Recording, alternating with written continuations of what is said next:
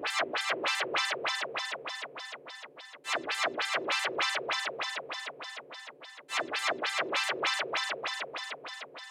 in this